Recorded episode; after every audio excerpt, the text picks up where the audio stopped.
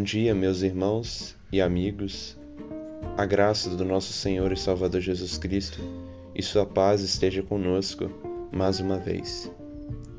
Uma semana se inicia novamente e nada melhor do que iniciar meditando na santa palavra de Deus, que é viva e eficaz. O texto para nossa meditação se concentra em 1 Coríntios capítulo 15, versículo 1 e 2. O título na minha Bíblia é Paulo detalha a importância da ressurreição de Cristo e da certeza subsequente da ressurreição dos crentes. Irmãos, venho lembrar-vos o evangelho que vos anunciei, o qual recebeste, no qual ainda perseverais. Por ele também sois salvos, se retiverdes a palavra tal como vou-la preguei a menos que tenhais crido em vão.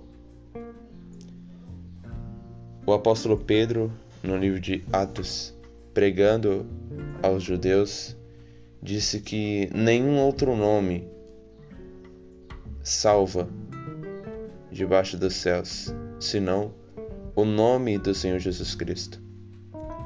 Mas porque esse nome é todo poderoso? Ora, porque Cristo é o Verbo que se fez carne o Deus que se fez homem habitou entre nós e morreu, mas ressuscitou ao terceiro dia. A ressurreição de Cristo é a base da fé cristã. Assim como uma construção precisa de coluna para estar firmada e não cair, assim é a Igreja de Jesus Cristo. Se a ressurreição de Cristo não existira, certamente a Igreja pereceria. A ressurreição de Cristo é a base da fé cristã, é o alicerce da fé dos crentes. O fato de que Cristo morreu e ao terceiro dia ressuscitou é o fundamento de nossa fé. Se essa ressurreição não existira, estamos todos enganados. Ou a ressurreição de Cristo é o maior milagre, ou é a maior mentira. Ou Cristo ressuscitou dentre os mortos e está vivo, ou Cristo está morto, e vã é a nossa fé. Assim Paulo se apresenta aos Coríntios. A igreja de Corinto estava passando por um momento de grandes embates ideológicos, filosóficos.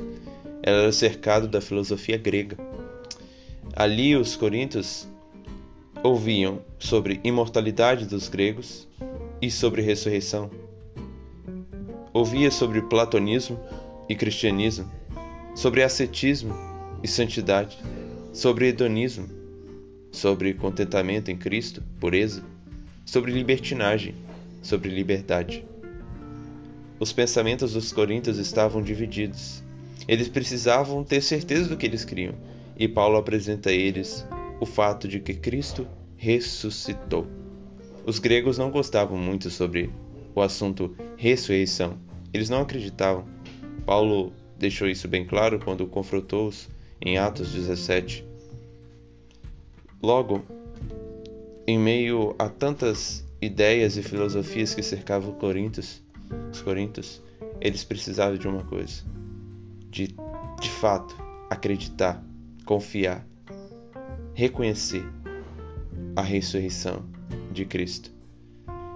E no capítulo 15 de Coríntios, de, do 1 Coríntios, Paulo apresenta várias provas da ressurreição de Cristo, mas a primeira e a única que quero destacar para a nossa meditação é o fato da transformação da própria igreja de Coríntios.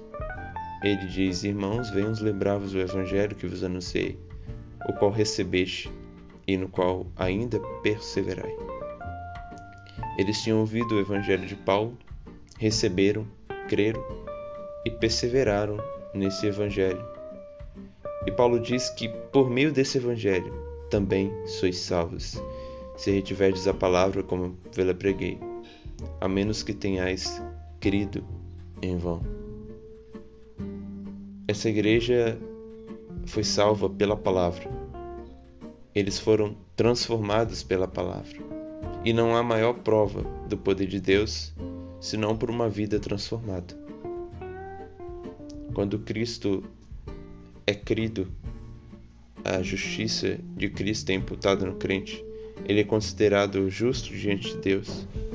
E essa justiça diante de Deus prove, pro, produz uma transformação geral, uma transformação completa na alma, no corpo, no espírito, como o apóstolo Paulo deixa claro na carta aos Tessalonicenses. Logo, meu irmão, minha irmã, se de fato você acredita que Cristo ressuscitou dentre os mortos, a sua vida é automaticamente transformada. Se caso você não acreditou nessa ressurreição, sua vida é apenas uma máscara religiosa que em pouco tempo será demonstrada. Por isso nós temos que perguntar a nós mesmos todos os dias: eu acredito na ressurreição? Eu acredito que verdadeiramente nosso Senhor Jesus Cristo ressuscitou dentre os mortos? Mas por que tanta importância em Cristo ressuscitar dentre os mortos? Ora, porque a nossa alma só é ressuscitada pela ressurreição de Cristo. A esperança de uma vida após a morte se dá pela ressurreição de Cristo. E o apóstolo Paulo disse que se Cristo não ressuscitou, é vã nossa fé e ainda nós permanecemos nos nossos pecados, e se permanecemos nos nossos pecados, seremos condenados. O apóstolo Paulo também diz que se Cristo não ressuscitou, comamos, bebamos, que amanhã morreremos. Se os mortos não ressuscitam, que esperança tem? E se não há ressurreição, também não há vida eterna. Logo, não há motivo para viver seguindo a Jesus. Mas pelo contrário, o nosso Senhor ressuscitou. Por isso devemos viver para Ele, acreditar diariamente nele, reconhecendo que se a nossa esperança em Cristo limita apenas essa vida, somos os mais infelizes de todos os homens. Mas de fato, Cristo ressuscitou dentre dos mortos. E assim também nós ressuscitaremos com Ele.